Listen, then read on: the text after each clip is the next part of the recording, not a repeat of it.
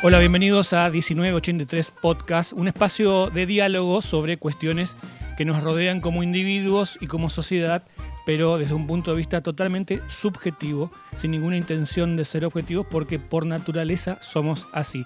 Estamos con Juan Carlos Magliano, Jorge Cordi y mi nombre Luis Galeano. ¿Cómo estás Juan Carlos? ¿Cómo estás por ahí? Bien, bien, bien, ¿cómo estás Luis? Bueno, saludo a Jorge también y, y bueno, esperando a ver cómo cómo evoluciona todo esto que estamos intentando a partir del día de hoy, ¿no? Muchos cables, muchos cables, muchos cortes y bueno, y mucha tecnología también. Jorge Cordi, ¿cómo estás? Bien, bien, muy bien. Contento, eh, entusiasmado por esta posibilidad de conversar, de charlar. Bueno, bárbaro. Los temas de hoy eh, son los siguientes, eh, a saber, la nueva sociedad que nos espera a partir de la virtualidad instalada por la pandemia 2020 pero ya pensando en lo que va a ser el 2021, 2022, que me, parece que, es el desafío, ya el 2020 está, está perdido y a partir del año que viene vamos a ir teniendo una nueva virtualidad, una nueva realidad. Otro tema para, ir tocando es este, un tema que está en boca de todos hoy, que es la defensa de la propiedad privada, o como decía Jorge, eh, la defensa de los privados de propiedad, ¿no? Y el último tema, o el primer tema quizás, la fake news y los odiadores, los haters. Eh, en ese orden, no a la inversa, pero podemos comenzar con la pregunta de cómo nos cuesta asumirnos odiadores, ¿o no es así, Juan Carlos? Sí, yo es la impresión que tengo siempre, ¿no? O sea, porque eh, el odio básicamente es un sentimiento, como cualquier otro sentimiento humano. Y así como somos capaces de sentir amor, yo, en mi opinión por lo menos, todos somos capaces de sentir odio.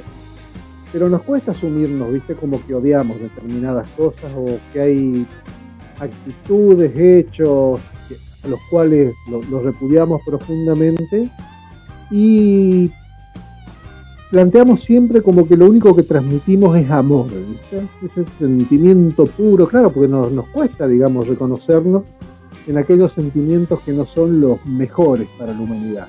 El odio tiene mala prensa, eso no le queda duda a nadie. El odio está siempre dentro de aquellos sentimientos en los cuales la humanidad a lo largo de toda su historia ha tratado de combatir. Pero en el fondo todos, ¿viste? Tenemos algún resentimiento o alguna cosa o algo que nos provoca un malestar profundo, pero que nos cuesta reconocernos, digamos, en ese, en ese punto de vista. Y sí. No, no, no, pensaba, pensaba en esto que vos estabas comentando y a, dónde nos lleva el odio, ¿no? Porque si es uno de, uno de los sentimientos que por naturaleza llevamos adentro, hacia dónde nos está llevando eh, sin querer asumirlo. Claro, yo creo que el, tema, el tema precisamente para mí pasa por ahí, ¿no? O sea, porque cuando vos no terminas asumiendo un sentimiento, lo único que terminas haciendo con el tiempo es exacerbando ese sentimiento. Y el odio no hace falta digamos, en su propia definición establece una de las acepciones, que es la necesidad o la que tiene quien siente odio de eliminar todo aquello que le provoca odio. Pero esto ya es el odio exacerbado, ¿no es cierto? Que seguramente lo podemos ver en las redes sociales, lo podemos ver en muchas actitudes, pero siempre planteado como el que odia es el otro.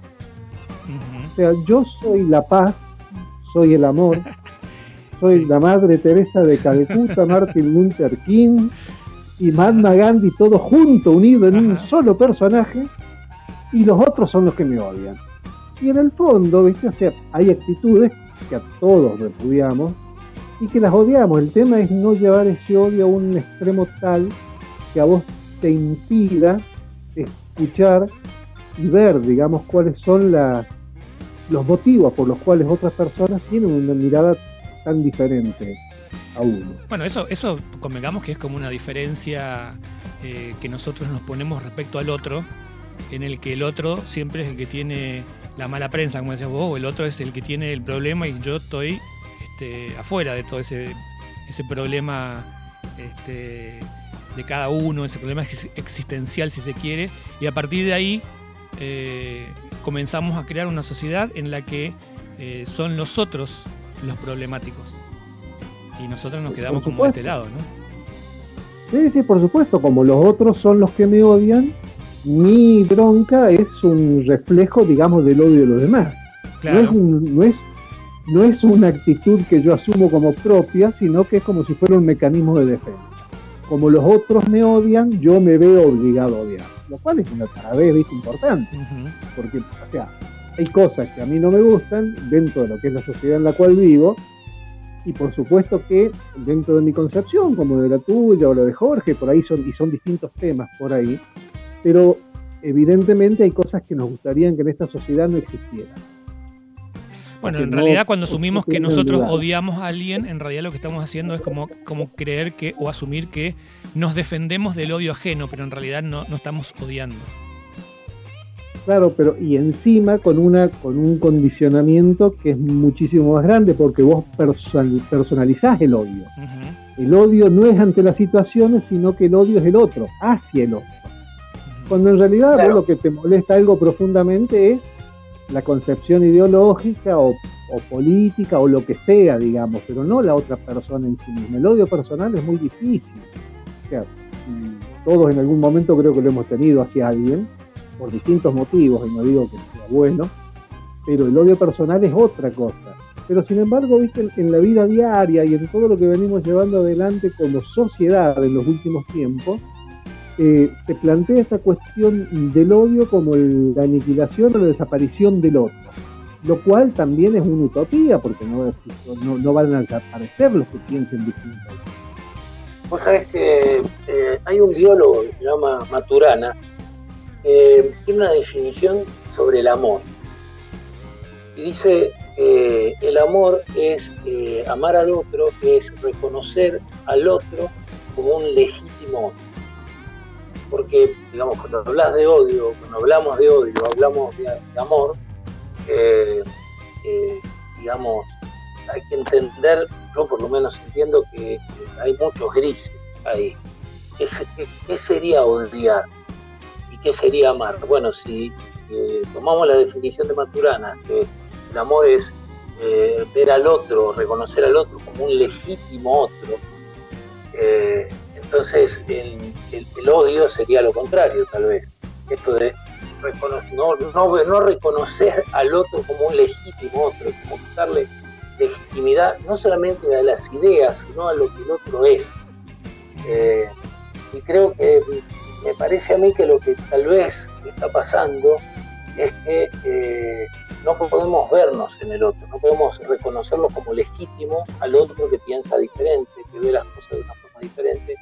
Y ahí es donde empieza, empieza ahí después me parece cuando hablamos de redes sociales y de fake news y todo este tipo de cosas, tal vez, no sé, ocurre, que eh, también hay intereses, no es solamente gente que odia, sino que hay, eh, hay gente fogoneando una manera de, no legitimar al otro. Bueno, yo creo que eh, una, expresión que, hemos acuñado por estos lados hace, no sé, 10 años, 15 años, no sé cuántos años tiene, es el tema de ningunear eh, en, nuestro argentinismo, ¿no? Ningunear me parece que, tiene, que es lo más parecido al odio, pero un odio este, un poquito más intelectual, si se quiere, porque me parece que ningunear es justamente esto que está diciendo Jorge, ¿no? Que no legitimo lo que vos eh, sos, la diferencia que tengo con vos, y en vez de apuntarte en mis cañones, hago que no existís, ¿no? Y el no darle eh, cabido, no darle existencia a alguien, me parece que es aún más peligroso en esto de odiar que, que el darle, que el darle relevancia, ¿no? A mí me, hablando de redes sociales, yo veo muchas publicaciones de gente que lo que hace es repetir el posteo o repetir la frase de un político, de alguien que, a, quien este, les estima, pero lo que hace es repetir la frase, ¿no? Entonces dice, oh, uy, qué mal que estuvo Alberto Fernández, pone la foto de Alberto Fernández con la frase, el titular, pero en realidad lo que está haciendo es darle entidad a ese otro y le está dando eh, repetición de su mensaje. Sin embargo, cuando nos callamos todos frente a una frase o frente a algo que está sucediendo, lo que estamos haciendo es eh, bueno, este verbo que, fuimos creando entre todos, ningunear, y cuando alguien te ningunea la existencia, te está sacando la posibilidad de ser, ¿o no? Sí, cuando, cuando tenían... Eh, sí, Jorge. No, no, por favor, por favor, Juan Carlos. No, yo lo, lo, que. A ver, la impresión que me da es que, como bien lo planteas vos por ahí, es esto de negar la existencia. El negar la existencia impide la posibilidad de diálogo, la posibilidad de coexistir, la posibilidad de avanzar, digamos, en algún proyecto más o menos común, aunque sea parcial en un determinado momento. ¿Por qué? Porque vos no podés hablar, no podés conversar, no podés discutir, no podés hacer absolutamente nada con el existente. Con quien vos no le das la posibilidad de ponerte a tu mismo nivel, a tu altura o, a tu, dentro de las posibilidades de discutir pero que es un problema viejo, sea, y no sé en el caso de Jorge, porque por ahí no lo conozco mucho, pero si en el caso tuyo lo vas, lo vas a entender perfectamente, porque sos futbolero como yo, ¿qué es lo que pasa, viste, con las hinchadas de fútbol?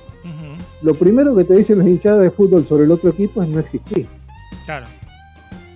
¿Viste? Es, es, es, es, es, una, es una condición natural que por supuesto entra dentro de lo que es el folclore futbolero, pero que en el fondo lo que termina eh, denotando, digamos, esa expresión, es la capacidad como que vos sos el que tenés la capacidad de decidir quién existe y quién no existe. Claro, ahí está.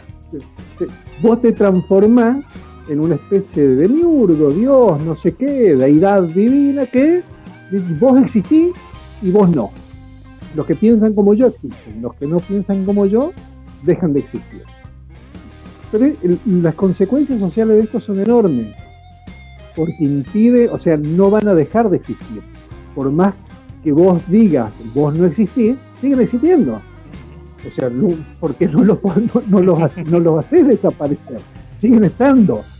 Entonces, ¿cómo hacemos en una sociedad donde vos tenés distintos sectores que piensan de diferente manera para avanzar negando la, existencia de amplios sectores de la sociedad. Bueno, a mí, es eh, complicadísimo, eh, muy eh, difícil. Esto me hace acordar a una conversación que tuvimos hace un par de meses, Juan Carlos, en otra de las experiencias que hemos tenido de broadcasting, este, donde se hablaba, justamente hablábamos con, unos con dos políticos, si te acordás, y hablaban sobre la famosa mesa de diálogo, ¿no? Y teníamos enfrente nuestro a dos políticos diametralmente opuestos en, en sus posiciones políticas. ¿Y qué, diálogo va a haber si uno niega al otro?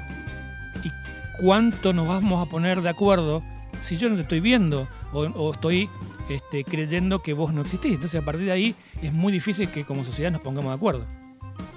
Es imposible, no hay, no hay forma.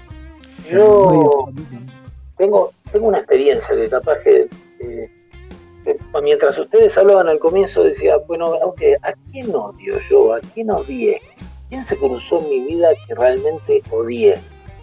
Y me viene a la cabeza un tipo, un tipo con el que tuve que, con el que tuve que convivir.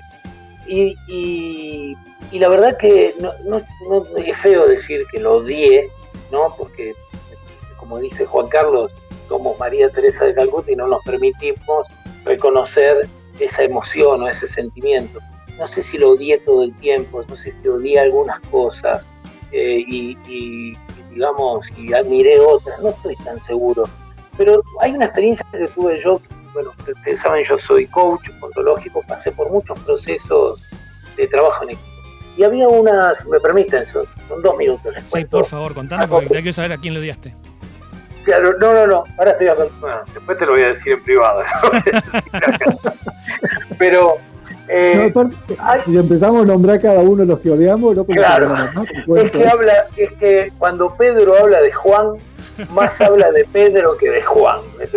Las cosas que resistimos en el otro, en realidad las resistimos porque eh, hay algo que nos, nos eso, eso que hace el otro nos duele o nos toca en algo que también está en nosotros. Pero bueno, les cuento muy rápidamente. Nosotros eh, hacíamos una, eh, un proceso, se hacía un proceso que vos lo hacías en transparencia, o sea, vos no sabías lo que estabas haciendo. Eras dirigido por un grupo de coach.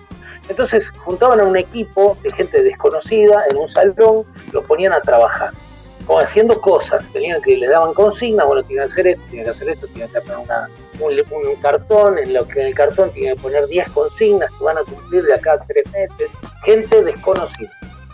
Y te ponían toda una mañana a trabajar. Entonces al mediodía decían, bueno, ahora eh, júntense acá, vamos a hacer un ejercicio. Y entonces te decía, bueno, ahora vamos a, a miren a la persona que menos le gustó de las personas que estuvieron trabajando y vos tenías que mirar al tipo eh, o a la mujer que eh, menos te había gustado.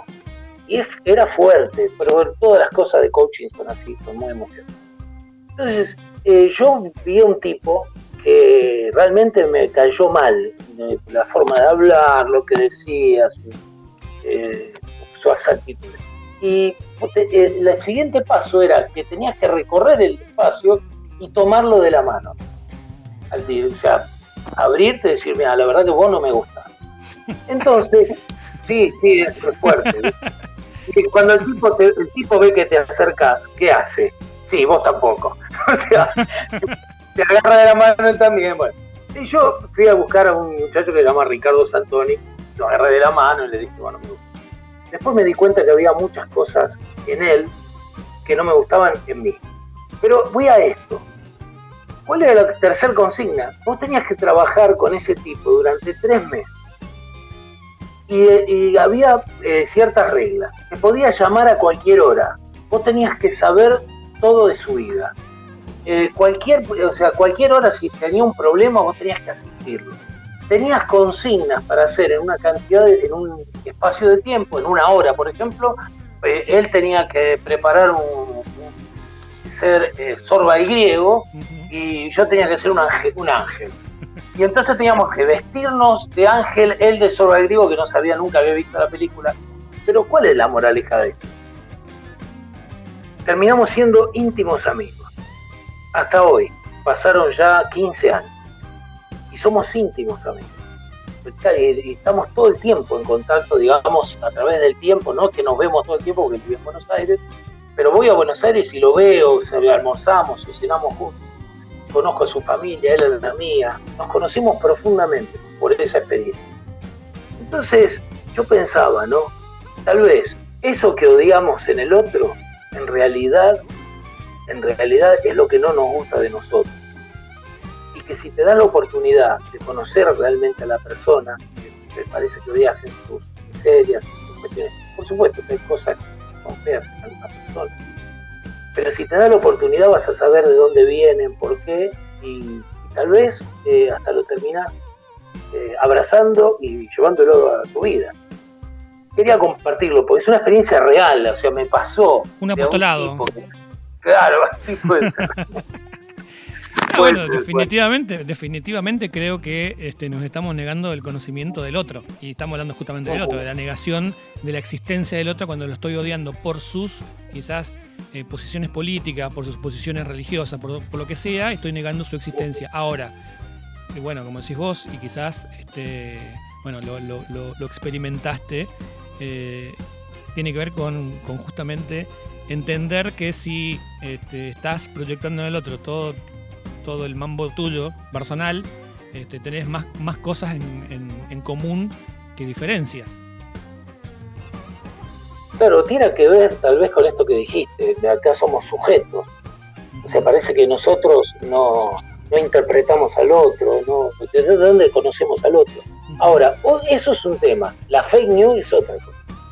Bueno, ahí, está, ahí, quiero, quiero, quiero preguntarle a Juan Carlos la, diferencia, o a Jorge también, este, La, cómo, cómo, cómo convive o cuál es la relación directa entre los odiadores, los, los haters y la fake news.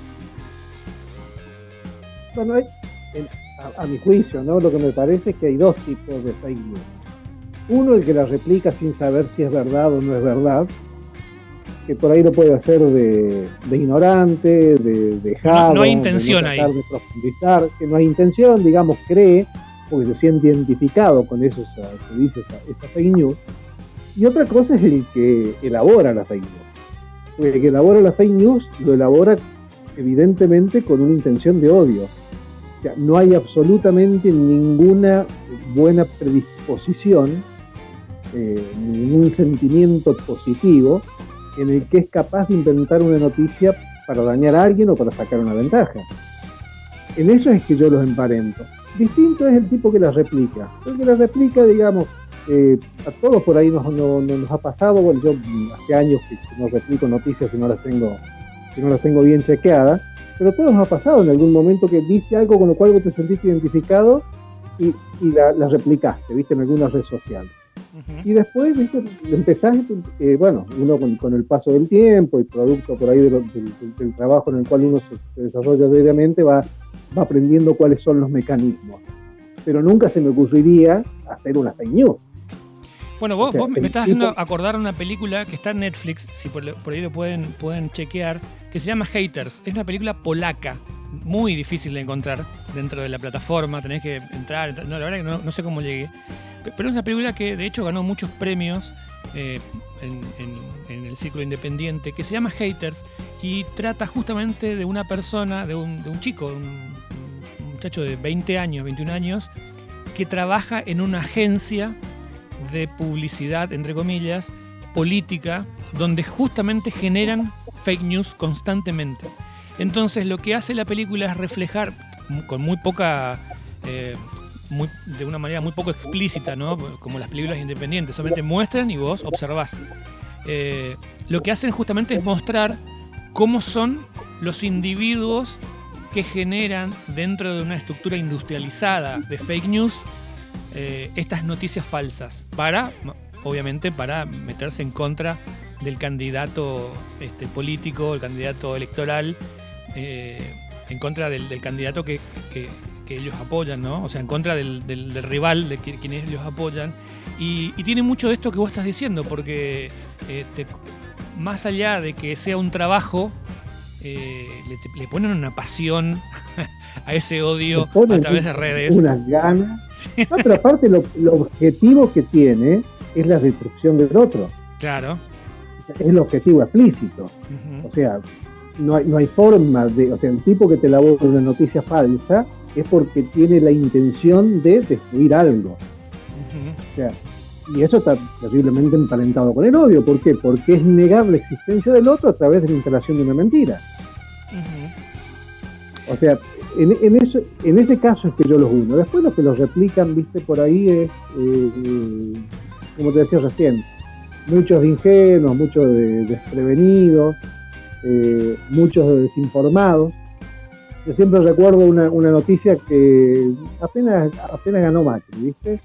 Se viralizó por todos lados que se había eh, se negaba la revalidación de los títulos de los médicos cubanos en la Argentina. No sé si, no sé si lo recordás. Una truchada infernal, ¿viste? Una mentira. O sea, no existía eso. Yo tengo varios amigos, digamos, que estuvieron en Cuba y lo primero que hice fue preguntarle a ellos, ¿qué loco existe esto? No, me dice. Y ellos después me explicaron cómo había nacido, dónde había sido elaborada esa noticia, de dónde había salido. Había salido de un sitio truchísimo, ¿viste? De Venezuela, ¿viste? Cosas, ¿viste? De Pueblo País o sea, los elaboradores de fake, news no tienen, no tienen em, digamos, orientación política, son de derecha, de izquierda, claro, claro, de centro, son de cualquier lado, ¿viste?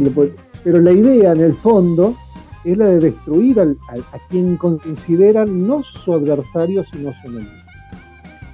Bueno, yo creo que... A mí... Sí, perdón, Jorge. No, no, no, pensaba, ¿no? Cuando, digamos, acá pasa algo con el tema de las niños. Eh, empieza a ver, empiezan a hacer bueno, la necesidad de poder tener noticias eh, fiables. Creo que esa es una oportunidad, una nueva oportunidad para el periodismo, incluso para los medios. Perdón, noticias eh, fiables, ah, noticias. Sí, sí, o sea, noticias que uno puede, uno sabe que si sale en tal medio o lo escribe tal periodista, es una noticia chequeada, es real, está avalada, que es un oportunidad, es una oportunidad. No estoy seguro de que la estemos aprovechando, eso es otro tema, ¿está bien? Porque muchos periodistas que yo consideraba eh, fiables están cuestionados y ahora no sé si el cuestionarlos es una fake news o realmente deben ser cuestionados. Bueno, ahí está, ahí está el, problema de la generalización de la práctica de la fake news, me parece, que es, no saber en qué realidad estamos, ¿no? Partiendo de que a quien nosotros votamos, si hablamos de política, o a quien nosotros queremos públicamente, y no lo conocemos en persona, no sabemos cómo son, entonces nos tenemos que, eh, tiene que mediar entre esa persona y nosotros un medio, valga la redundancia, que, este, que puede ser falso, en, falsas en sus, en sus expresiones o no. Entonces, eh, como todo pasa a ser fake news, ¿qué, qué, qué hacemos? No? Y por el otro lado, ahora podemos saber un poco, porque fuimos abriendo los ojos con los años, que hay noticias que están, están escritas, como dice Juan Carlos, con un odio tremendo o con una intencionalidad política o económica o lo que sea. Ahora, hace 40 años, en el 80, cuando teníamos la guerra de Malvinas y nos decían todos los días que íbamos ganando la guerra, también era una fake news, pero nos, nos estaba marcando una agenda, eh, un medio al que nosotros no podíamos ni siquiera este, poner en tela de juicio si era cierto o no, porque eran dos medios, tres medios. Este, nosotros eh, en, mi, en, mi, pueblo donde yo me crié teníamos un, canal de televisión. Entonces digo, ahora todo pasa a ser, eh, pasa a estar en tela de juicio. En otros momentos las fake news las manejaban los, los grandes medios, ¿no? Este es un tema que trajo eh, Juan Carlos. Yo acá tengo una pregunta, más que nada. A ver, eh, vamos a decir TN y C5N. eh, si yo pongo el foco, a ver, vamos a hacerlo más, más simple, a ver si lo puedo. Eh, vos, eh, Juan Carlos no me conoce, pero vos sí, nos, nos sí. hemos conocido, tomamos café varias veces, hemos entonces vos te sentás con Juan Carlos y le hablas de mis defectos. Y solamente le hablas de, lo, de mis errores, de mis defectos, de lo que no, no hago bien o de lo que me equivoqué, si mentí alguna vez, lo que sea. Pero vos le hablas de eso y omitís decir lo bueno en mí. Eh, vos estás diciendo la verdad. O sea, la noticia que das, lo que vos le informás a, a Juan Carlos respecto de mí, es verdad. Yo tengo esos defectos. Pero omitís decir lo bueno en mí. Entonces, eso es una fake news. O sea, TN está enfocado en decir algo y C5N está enfocado en decir algo. Y uno dice todo bien, es todo bueno, y el otro dice todo lo bueno de otra cosa, o todo lo malo de otra cosa. Y omite el Eso, resto, ¿no? Y omite el resto. Entonces la falta de equilibrio, manejando la verdad, manejando información verídica, pero esa falta de equilibrio termina siendo, generando un, lo, que, lo que representa un odiador, un, una fake news. Bueno, ahí está de dónde, en dónde te, te encolumnás vos y quién querés que te informe. Y un poco a partir de ahí este, vamos generando nosotros nuestra propia realidad de atrocitos de, de, eh, medios que nos van completando, ¿no? Por ejemplo, eh, yo quiero, quiero virar un poco la, conversación hablando de fake news, ¿no? De lo que ha sucedido en los últimos meses, quizás, eh, días, respecto a, la propiedad privada. Porque también me cuesta tomar posición eh, sobre, sobre un tema de que, lo decías vos, eh, Jorge, recién, que si pongo C5N es una realidad, si pongo TN es otra realidad, y me, me cuesta de alguna manera este, tengo que hacer como un ejercicio de introspección y de meditación para decir, bueno, eh, en mi eje, qué está bien y qué está mal de todo este tema de la propiedad privada y de probablemente un montón de eh, terrenos tomados y demás cuestiones que están haciendo de, nuestra actualidad sociopolítica, cultural o como quieran llamarlo, de estos días eh, un, tema de primera plana. Jorge, ¿vos qué, qué, qué decís de todo esto? Eh, vuelvo a insistir, estoy seguro. ¿Vieron la película eh, Los dioses eh, deben estar locos? Sí. ¿La vieron? Sí. Sí, Bueno, sí, sí. es- no, no sé, ¿la viste, Juan Carlos? Sí, sí, sí. Bueno, ¿ustedes se acuerdan que son una tribu de bosquimanos que no tiene prácticamente eh, conexión con la cultura occidental? Viven en África, un lugar totalmente, eh, digamos, aislado de la cultura occidental. eh, comparten todo. Ellos no tienen propiedad privada. No hay en, ese grupo propiedad privada, todo es de todos, y están acostumbrados a vivir así. Un, pasa un avión por arriba de la tribu y tira una botella de Coca-Cola. Entonces encuentran la botella de Coca-Cola y es una cosa que nunca habían visto y hay una. No hay 10 botellas de Coca-Cola, hay una. Entonces empiezan a, encontrarle utilidad a la botella de Coca-Cola para las pieles de las víboras, eh, alisarla, para machacar el maíz. Y entonces en la tribu empiezan a pelearse en algún momento, se pelean por la botella, la necesito yo, ahora la necesito yo, y entonces hay agresiones.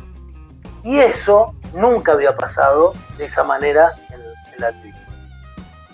Yo creo que el tema este de la propiedad privada eh, tiene que ver con, con esto de, de equilibrio.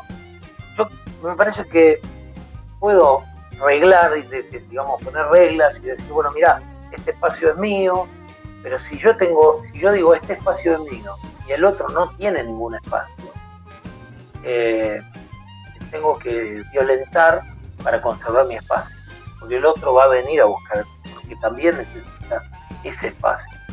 Entonces, ¿qué hago?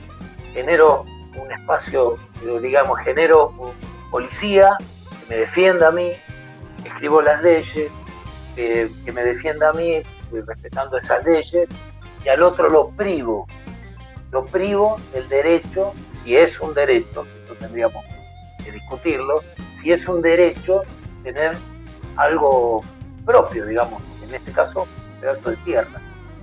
Eh, no sé, ahí me pierdo. Yo creo que eh, Kant decía que cuando vos nacés, nacés privado de todo y debería ser tuyo al menos el lugar, el pedazo de tierra donde vos caes.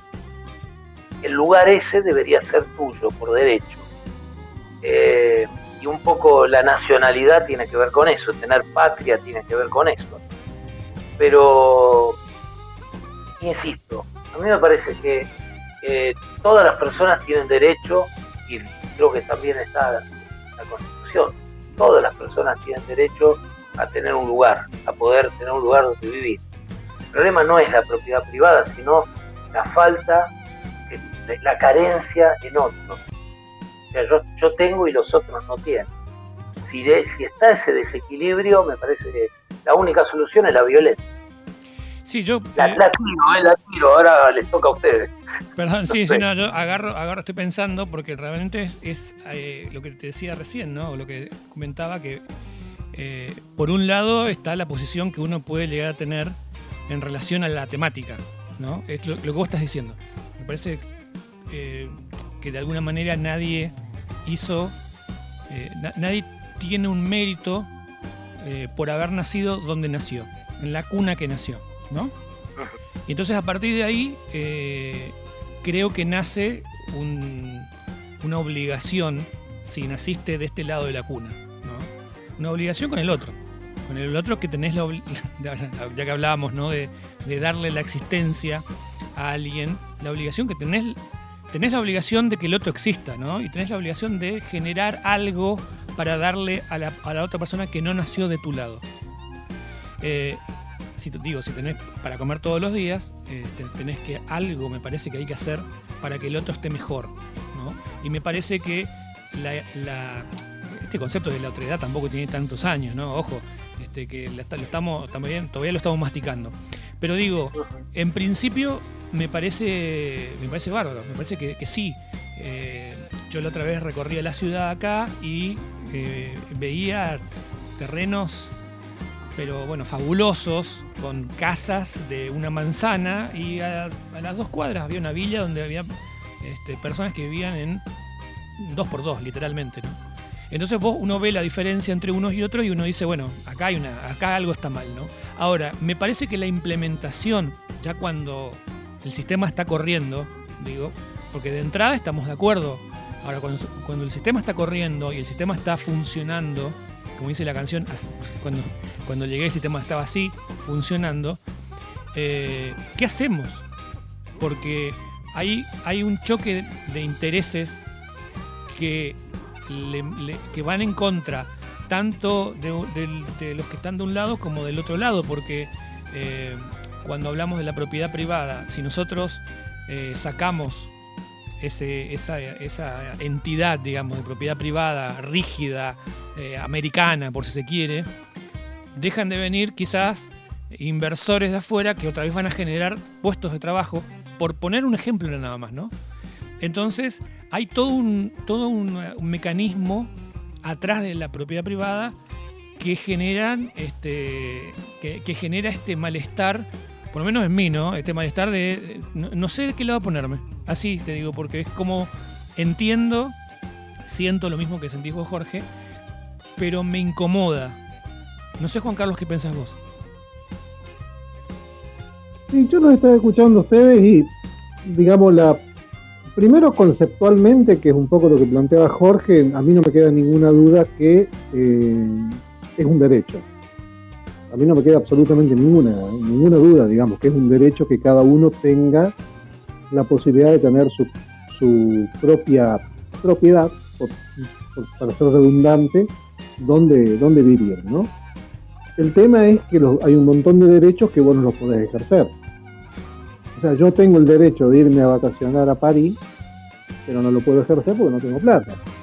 Yo tengo el derecho a tener un auto, pero no puedo comprar un auto porque no tengo plata. O sea, hay muchísimas cosas que son derechos, pero que el hecho de que sean derechos no implican que vos los puedas ejercer acabadamente. Al, eh, ser un... Perdón, perdón. Sí, eh, disculpa, ¿querías decir algo? No, no, no, por favor, ah. pensé que habías cortado. Entonces, en, este sentido, digamos, para mí no, me queda absolutamente ninguna, ninguna duda. Ahora, entonces vos cómo haces para que la mayor cantidad de gente posible tenga la posibilidad de ejercer realmente ese derecho? Y en eso a mí no me queda absolutamente ninguna duda que el Estado cumple un rol fundamental. El Estado, digamos, más allá de las deficiencias y de todas las cosas que podamos llegar a plantear con respecto al Estado, fue creado básicamente para que por lo menos se aminore esa posibilidad de que el más fuerte sea el que tenga todos los derechos en desmedro de los más débiles. Con todos los errores que tiene el Estado. ¿eh? Por supuesto, después cada Estado tiene sus propias características y en algunos Estados existen mayores, una mayor preponderancia de los sectores de mayor poder. El tema, viniendo a la Argentina, digamos propiamente dicho, hoy no tenemos un problema de espacio espacio suficiente existe, digamos, como para que cada uno pudiera tener su lugar donde vivir. Donde... Ahora, el tema es que vos, por más que le des el espacio a la gente, hoy, en Argentina, con la realidad actual, vos le das el espacio, pero no le garantizás la subsistencia. O sea, puede tener donde vivir, va a vivir mejor, seguramente pero si el tipo no tiene trabajo, si el tipo no tiene obra social, si el tipo no tiene acceso a la salud, si el tipo no tiene acceso a la educación, si el tipo, o sea, lo que le estás dando es como si fuera un feedlot a una vaca. no sé si se entiende el concepto. Sí, sí, a ver, eh, me parece perfecto lo que decís. O sea, digo, estás dando donde vos puedas, donde el tipo pueda estar. Y, y, disculpame para cerrarlo un poquito. Entonces, el, problema, el problema central, por lo menos para mí, ¿no? Pasa es que hoy el poder político de la inmensa mayoría de los partidos juega con las reglas de juego del sistema. Y al jugar con las, reglas de juego del sistema, porque el gobierno nacional, más allá de las declaraciones que tenga de buena voluntad, digamos, defiende a rajatabla la existencia de esta sociedad como existe. No está dispuesto a modificar las reglas de juego del sistema. Y si vos no estás dispuesto a modificar esas reglas de juego, lo más probable es que vos tengas estos conflictos en forma permanente en el tiempo. Por una cuestión muy simple. Porque vos tenés cada vez mayor cantidad de gente, porque la tasa de, reproductividad en la Argentina sigue siendo eh, alta, no tanto como en algunos otros países de Latinoamérica, pero si vos la comparas a nivel mundial, sigue teniendo una tasa de crecimiento demográfico importante el espacio va a seguir siendo siempre el mismo, o sea, porque no hay forma de expandir la Tierra. Y encima vos tenés cada vez mayor concentración de gente en grandes núcleos urbanos, donde esos conflictos por la propiedad, que era lo que planteaba Jorge, digamos, yo tengo y vos no tenés, se van a visualizar en forma permanente. Y yo lo que veo que esto es un problema previsible. Y que al ser previsible es la bronca mía, ¿viste? recién cuando hablábamos del odio, ¿viste? es una cosa que odio, no lo puedo evitar, es la irresponsabilidad de quienes nos gobiernan de que no tengan planes para los problemas que son previsibles. Porque yo no le puedo pedir a Alberto Fernández que me solucione la pandemia que nació en Wuhan y vino y nos pegó acá. Pero sí le puedo pedir a Alberto Fernández o a Macri o a quien gane las elecciones que tenga un plan para solucionar el tema de la vivienda de los argentinos. y que no sea inmediato, que lleva 20 años, 30, no sé cuánto, pero que tengan algún plan, no la improvisación total en la cual vivimos los últimos 40 años en este tema. Sabiendo que es un hecho previsible, como que vos me digas, eh, tengo una, fisura en mi casa, el caño de agua está perdiéndose, me está inundando la casa y yo sé que en cualquier momento se va a terminar de romper y me va a voltear toda la pared y yo me quedé mirando al y digo, mira vos, qué, complicado que está la pared. ¿eh? O sea, es de loco. Sin embargo, la dirigencia política argentina funciona de esa manera. O a veces me da la impresión que no, no son gestionadores, que no son solucionadores de problemas, sino que son tan observadores como vos o como yo. yo eh, ahí tengo, tengo opiniones, digamos. Eh, estoy totalmente de acuerdo porque da la sensación de que no tiene la capacidad de cambiar cosas. Eso es un tema. Pero vos al principio decías, eh, estamos llenos de derechos, pero no tenemos la posibilidad de ejercer ese derecho. Lo que tal vez tendríamos que definir cuáles son los derechos básicos que todas las personas eh, sí tenemos que tener, digamos, acceso a ese derecho. Hay, hay, cosas que son básicas, la vivienda, la salud, la educación. Bueno, eso tiene que estar garantizado por esto. Tal vez no el viaje a, Europa, que vos tenés derecho a hacerlo si podés pagarlo, pero si no podés pagarlo, digamos, hay algo que se está discutiendo en Europa que, se llama renta universal eh, básico universal o renta universal básica. ¿Qué es? Que, todos los ciudadanos de la comunidad europea, ¿no? del mercado común, todos los ciudadanos tengan una renta básica, básica, que eh, no tengan que hacer nada para cobrarlo. Esa renta tiene que darle la posibilidad de mantener, digamos, de vivir de tener dónde vivir, de poder alimentarse y de poder acceder a los derechos básicos. Y eso, eh, por supuesto, con algunas, algo así, digamos, con algunas restricciones que es que vos tengas un tiempo de residencia, que vos tengas los documentos del, lugar y qué sé yo. Pero no es una, una mala idea. Eh, hay detractores, la inflación, dice, no, pero eso va a generar inflación, va a generar que la gente no quiera trabajar que algunos trabajos no, no los quiera hacer la gente, y lo tenga que hacer eh, ciudadanos de segunda, eh, los, los, migrantes y todas estas cosas. Bueno, en definitiva, el tema puntual es, creo que hay, se está pensando en una solución, una renta universal. Yo me imagino acá. ¿Imaginas un, que todo el mundo cobre un dinero que le permita vivir, que le permita ejercer sus derechos básicos? lo básico. Eh, lo primero que escucho, eh, como abogado del diablo, digo, lo primero que escucho es, bueno, pero si no laburaría nadie. Ese es un concepto, el tema de no, no laburaría nadie. Bueno, primero gastarían plata. O sea, tendrían algo en el bolsillo con lo que gastar. Nosotros que impulsamos tanto el consumo, consumo, consumo, consumo, bueno, habría gente, toda la gente estaría consumiendo también estaría cobrando del Estado, pero todo el mundo estaría consumiendo. Todo el mundo tendría lo básico, lo, digamos, un ingreso básico, y, de los 40 millones, los 40 y tantos millones de personas que hay en Argentina, estarían consumiendo. Eh, no sé, digo, podríamos estar ensayando posibilidades. Y cierro con esto, que es la última parte que, vos decías. Tengo una, una idea. ¿Por qué los gobiernos no pueden eh, generar cambio? Porque esto es una constante, no acá, en todos lados. Eh, y brevemente, eh, digamos, hay, cuando vos estás afuera del gobierno, sos una ONG, podés hacer un montón de cambios. Entonces viene alguien y te dice, ¿querés ser diputado? Sí, cómo no.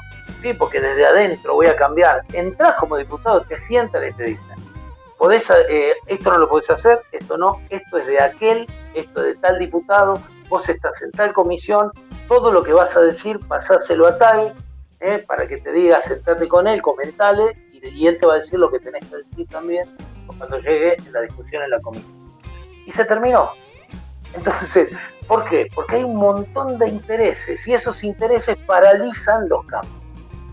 Para poder llegar a un acuerdo hay tantos intereses, hay tanto que acordar, que hace que todo el gobierno se vuelva alquitranado, ¿viste? Un, un, un ave alquitranada que no puede hacer nada, no se puede mover. Entonces, eh, eh, la isla de Pascua, que queda a 5.000 kilómetros de tierra firme, era un bosque impresionante. Estaba lleno de gente. Cuando, cuando fue descubierta, entre comillas, la palabra ahí, cuando, arribó ahí el holandés que descubrió la isla de Pascua, la población estaba diezmada y no quedaba nada de selva. O sea, se fagocitaron. La pregunta es, ¿esto en algún momento, gente sabia de la isla, vio que estaban que estaban creciendo más de lo que podían y que estaban consumiendo más de lo que la misma tierra podía renovar. ¿Por qué no pararon? ¿Por qué no pararon? Bueno, está estudiado eso. Hay, hay un concepto de que sabemos que vamos al abismo, pero los intereses nos obligan a seguir caminando hacia ese lugar. Yo creo que la sociedad civil, la conciencia, tomar conciencia en la sociedad civil y escapa los fake news y deja de odiar, hablando de los dos primeros temas, creo que puede ser una salida. Yo, definitivamente, si me permitís, Jorge, creo que es la salida. Sí, obvio. Creo que es la salida, porque eh, lo que decía Juan Carlos al comienzo este, tiene que ver con estos derechos. Comencemos por el derecho que tiene un niño a no trabajar, que es un, terreno en el que vos te mueves muy bien, por la ONG donde estás, eh, no se cumple.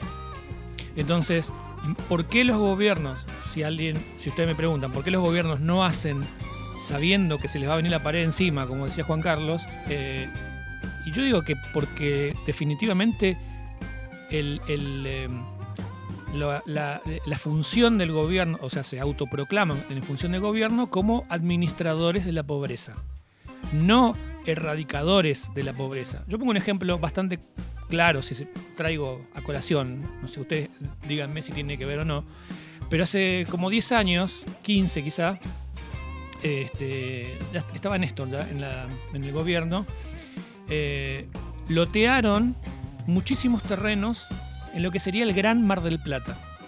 ¿no? La ciudad de Mar del Plata lotearon un montón de terrenos y le dieron a gran parte de gente del Gran Buenos Aires, del Gran Buenos Aires profundo, digamos, ¿no?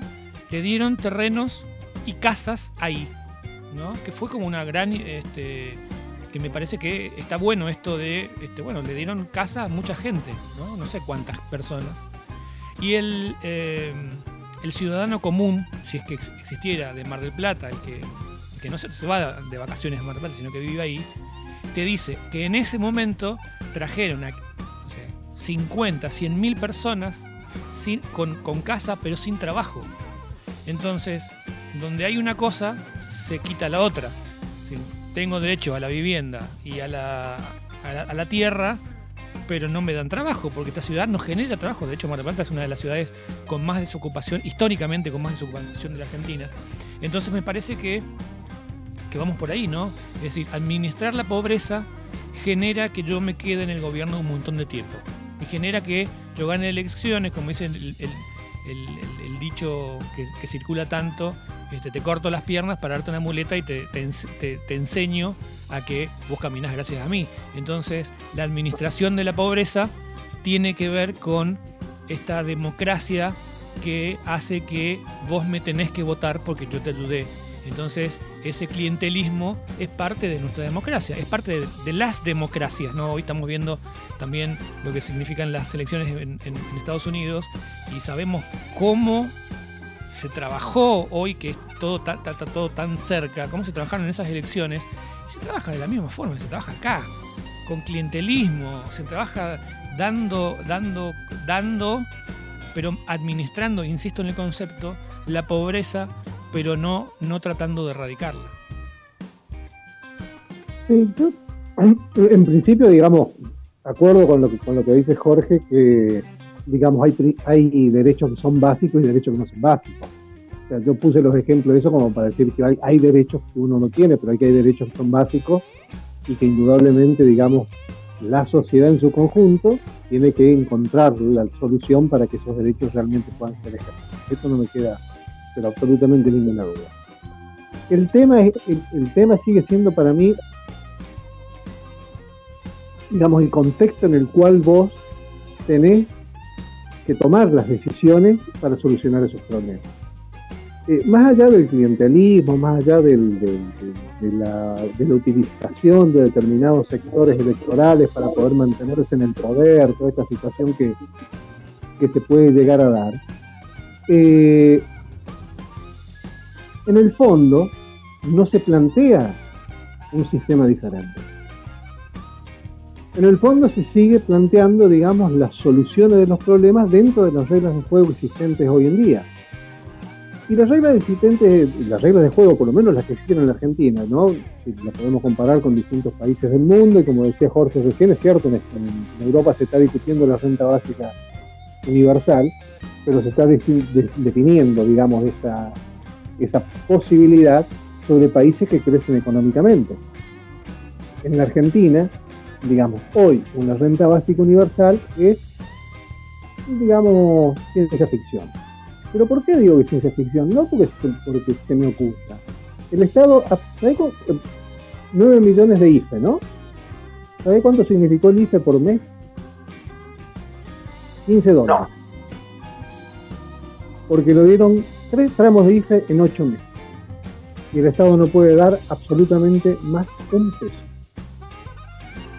Entonces, hay, por supuesto que hay soluciones en el mundo que en un determinado contexto vos le podés encontrar y yo estoy a favor de una renta básica universal, o sea, no, no me opongo.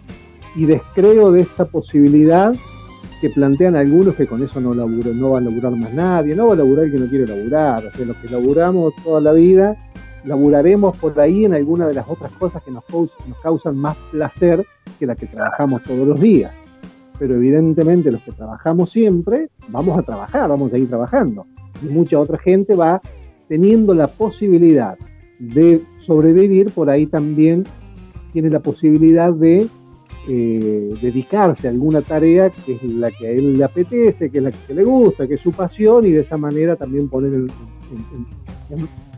toda la rueda del movimiento, ¿no es cierto? Pero es una cuestión estructural el tema de cómo haces vos en un país con las características del nuestro, con la concentración económica que tiene, con la falta de recursos del Estado, con una presión impositiva que no, no, la estoy criticando ni estoy diciendo que esté mal, pero que evidentemente tampoco da hoy para mucha más presión impositiva de la que hay, si vos no cambiás las reglas del juego. Y yo lo que noto es que los partidos en la República Argentina no, están dispuestos a, romper las reglas del juego. Están dispuestos a mantener, gestionar esta situación, mejorar un poquito, ver cómo avanzamos, pero que en el fondo vos tenés, o sea, hay una, hay una teoría que dice, lo siguiente, que viste que así como hay una teoría que expresa la evolución de la tecnología, que no me acuerdo si era cada dos o tres años iba duplicando, una cosa así, vos lo debes tener más claro que yo, esto eh, ah, no me sale el, no de Luis. Eh, hay también una, teoría que te dice que las sociedades modernas tienen una velocidad de producir nuevos problemas cada vez mayor, que por su propia dinámica te van generando problemas prácticamente, digamos, con una frecuencia cada vez menor, mientras vos no terminaste de solucionar los problemas anteriores. Un ejemplo claro de esto y algunos se enojan, ¿viste? Y lo plantean, pero que es un problema y yo no estoy diciendo que haya que tomar tal decisión o no. Pero voy a decir, cada vez vivimos más, ¿no es cierto? Esto está fuera de, toda discusión. Cada vez, al, al vivir más, tenemos una población envejecida mayor en todas las sociedades. ¿De dónde sacan los recursos para generar que esa población mayor se jubile y tengo una perspectiva de vida que antes era de 5, 10 años, de 20 o 30 años más, sin generar ningún tipo. Esos son problemas que vos los tenés que solucionar.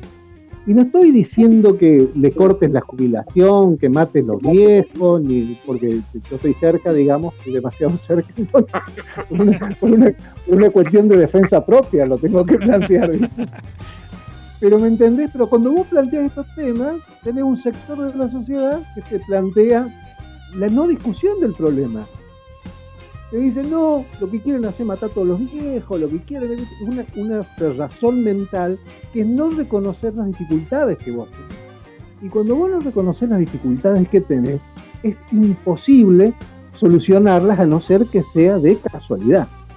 Es como que a mí me des un auto, que no entiendo absolutamente nada de mecánica, entonces le pegue una patada al motor y arranque de nuevo el auto. ¿Pero por qué? ¿Porque yo conocía del auto? No, porque le pegué una patada y justo se movió un cable y anduvo. Pero acá a veces nos discutimos, nos negamos a discutir las problemáticas que se conocen y que se saben que van a existir. Entonces vos tenés un sistema jubilatorio, por poner un ejemplo, en la Argentina, que no ni siquiera le puede garantizar a personas que ha trabajado toda su vida un mínimo de bienestar. Entonces, ¿cómo implementar la renta básica universal? ¿Con qué recursos?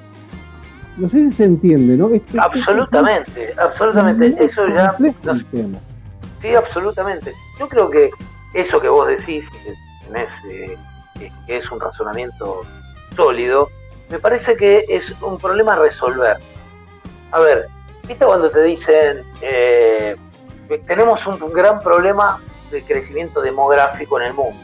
O sea, estamos duplicando la cantidad de gente que, habita la Tierra cada 30, cada 30 años. Cada 30 años es el doble. O sea, cuando los Beatles estaban cantando, éramos 3.000 millones de personas, hoy somos de 7.700 millones de personas y el reloj sigue funcionando. Entonces decimos, bueno, ¿cómo podemos hacer para dejar de crecer? Porque los, por los recursos, este es un planeta eh, limitado, o sea, no tenemos más recursos que lo que tenemos, la población sigue multiplicándose a un ritmo increíble eh, y en algún momento tiene que parar. Bueno, eh, había un, científico que explicaba, dice, cuando una sociedad, ¿por qué crecemos de esta forma? ¿Por qué crecemos? ¿Por qué se va a seguir multiplicando? Porque hay pobreza. Los pobres tienen más hijos. Eso está tabulado.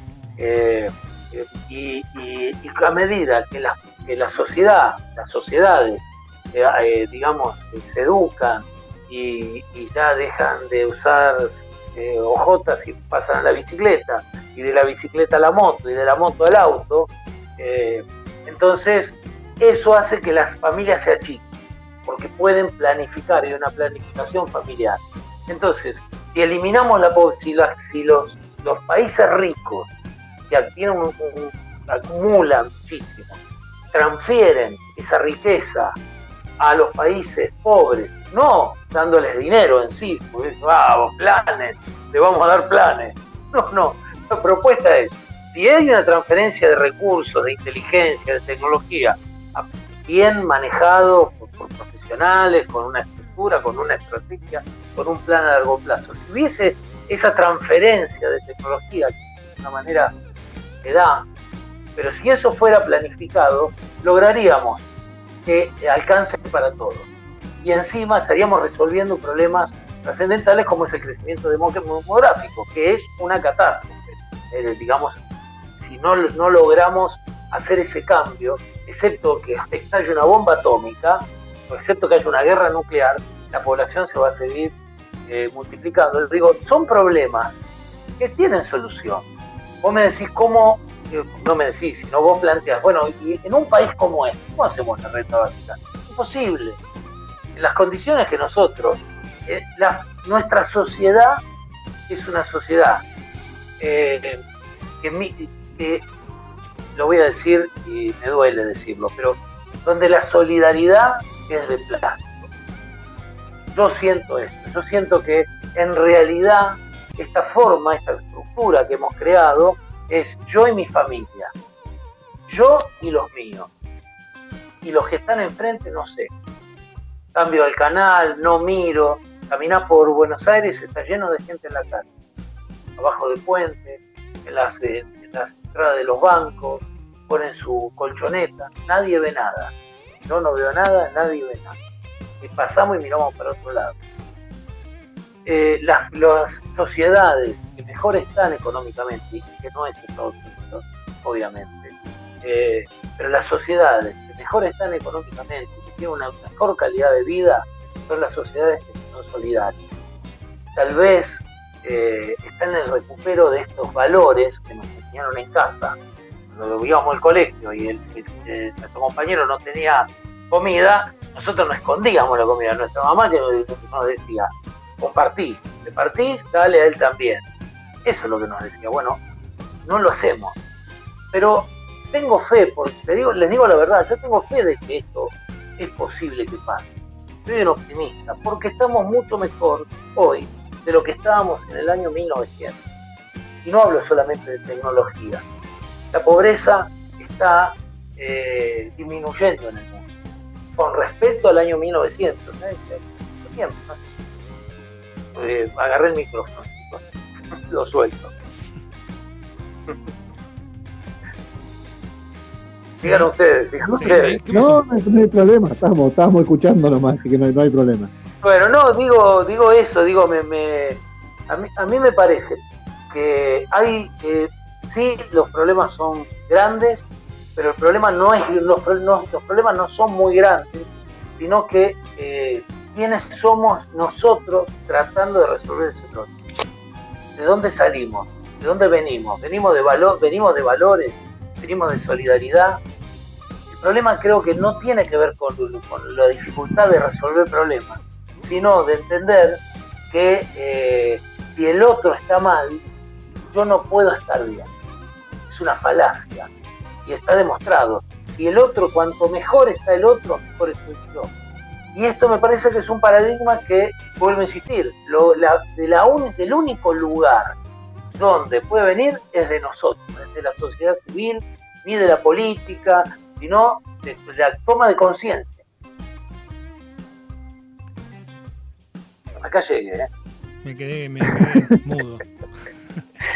No, yo, este, bueno, definitivamente hoy, como en nuestro primer capítulo, capítulo cero, creo que estamos todos este, con esto de eh, no, no, no, por favor, seguí vos. No, no, no. Ah, por favor, te doy la palabra. capaz que, capaz que ah, acá en un par de capítulos, viste, ya estábamos eh, interrumpiendo. No, pará, pará, pará. Pero bueno, sí, este, yo estoy convencido de alguna manera de que este, el cambio va a venir afuera, o sea, no del Estado, porque definitivamente la historia nos está diciendo, nos está diciendo un poco esto, ¿no? Bueno, muchachos, este, estamos promediando la hora. Este, tenemos un tema más, pero creo que va a quedar para otro, por otro momento. Eh, la educación quedará para la semana que viene. Exactamente. No, no, sí, estamos hablando un poquito de la, de la normalidad, de la nueva normalidad, y esas frases que, rondan por ahí, pero que por ahí este, podemos, podemos desarmarlas un poquito. Eh, bueno, como decía, nuestro capítulo cero. Espero, espero que le hayan pasado bien. Es como si yo les hubiera invitado un café, pero me ahorré el café. Eh, personalmente yo la pasé bárbaro, sobre todo este, teniendo cuando se levante la cuando se levante la cuarentena nos invita a todos una cerveza porque yo café no tomo. No sabía que tomabas café. No, sí tomo café, nada más que si no nos cerraba el chiste. Ah, ah tenés razón, tenés razón, razón, está bien, estoy lento.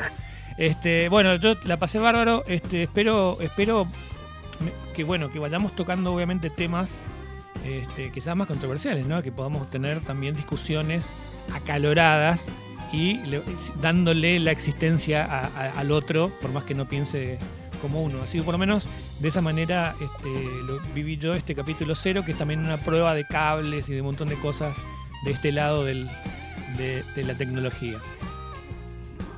Bien, no sé si grabó bien, pero la verdad que me divertí mucho. Eh, aparte tengo un, un afecto especial por los dos, aunque Juan Carlos no lo conozco, pero lo escuché en radio mucho tiempo y admiro sus opiniones, la verdad que siempre moviliza. Eh, bueno, yo te agradezco primero a vos, Luis, que, tuviste por ahí la, idea de hacer esto, bueno, le agradezco a Jorge también que haya estado, cuando vos lo invitaste a participar. La verdad que me, pareció muy bueno, digamos, más allá de que por ahí podamos tener algunas, algunas visiones a veces no tan, no tan iguales entre todos. Eh, si vos querés discutir eh, acaloradamente, yo voy a, en algún programa podemos hacer mi, eh, yo, yo, hago valer mi escepticismo respecto a la, a la visión optimista que tiene Jorge. Me encanta, me encanta, me encanta, tenemos que hacerlo, tenemos que hacerlo porque tengo argumentos ahí hechos para no, no, está, pero viste, viste, Viste que yo tenía un amigo, un vasco anarquista, que era, era un maestro, ¿no? Digamos, yo, mm, con el tiempo me doy cuenta de todas las cosas que aprendí de él. Y que era mucho más grande que yo, ¿no? Y, él me decía siempre que, la realidad es compleja y que nosotros tenemos por costumbre, eh, y contra eso había que pelear, me decía él, es tomar aquellos datos de la realidad que reafirman nuestra posición que no significa que no sean argumentos válidos, sino que por ese sesgo, digamos, ideológico que tenemos, dejamos o olvidamos que hay otros argumentos que por ahí son tan o más válidos que aquellos que nosotros privilegiamos en un determinado momento, ¿no? Por lo cual es bueno todas estas discusiones, digamos, para escucharnos y, bueno, y conocer la opinión de los otros por ahí, porque siempre eh, en cualquier conversación de este tipo siempre aparece una visión que eh, yo no lo había pensado de esta manera. Y por ahí te despierta, por lo menos más allá de que la compartas o no, la posibilidad de pensar mejor las cosas. Volviendo un poco al tema y para cerrar esto, este, para cerrar digo esto, eh, de, los odiadores, ¿no? Lo que decíamos al comienzo, una vez que nosotros le damos entidad y escuchamos al otro, más allá de que estemos 100 o, 100 o 90 o 70% de acuerdo o 10% de acuerdo, por lo menos una visión de afuera siempre viene bien, este, sobre todo de un optimista como Jorge, ¿no? Definitivamente. Pero yo soy, yo soy optimista, porque eh, puedo, tengo eh, hechos para ser optimista, pero lo vamos a hablar en otro programa, porque da para largo. Ahí va a venir.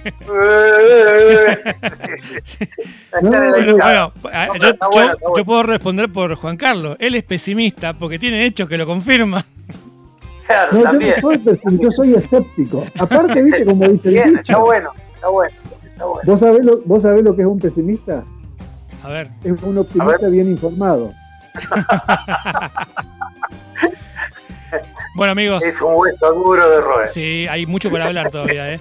Bueno, yo les invitaría acá, este, grabándose todavía, les invitaría que el miércoles que viene nos volvamos a encontrar este, café o cerveza de por medio, pero cada uno en, la, en esta nueva normalidad, porque la semana que viene voy a abrir yo, este, en esta nueva normalidad, bueno, evidentemente cada uno en su, en su lugar eh, pueda abrir una cerveza, un vinito, un, lo que sea, lo que tenga a mano, una botella de agua tengo yo, este, y podamos desarrollar por ahí temas que, eh, bueno, que generen y que nos hagan hablar más de una hora, y eso que nos quedó un tema fuera. ¿eh? Así que, bueno, Jorge, muchísimas gracias, Juan Carlos. Mil gracias. Y Jorge, bueno, no, vuelvas a decir que no conoces más a Juan, Carlos porque ya, hablamos más de una hora con él. claro, ya ahora lo conozco. bueno, chao amigos. Bueno, gracias. Un abrazo. Chao, chao. Bueno, esto fue 1983 Podcast, este espacio de diálogo, charla y demás cuestiones, este, con cosas que están al alcance de todos eh, y con amigos sobre todo que, que, nos pueden aportar otra visión de las cosas que, con las que nos rodeamos. Juan Carlos Magliano, Jorge Cordi, mi nombre es Luis Galeano. Nos encontramos seguramente en siete días. Chau.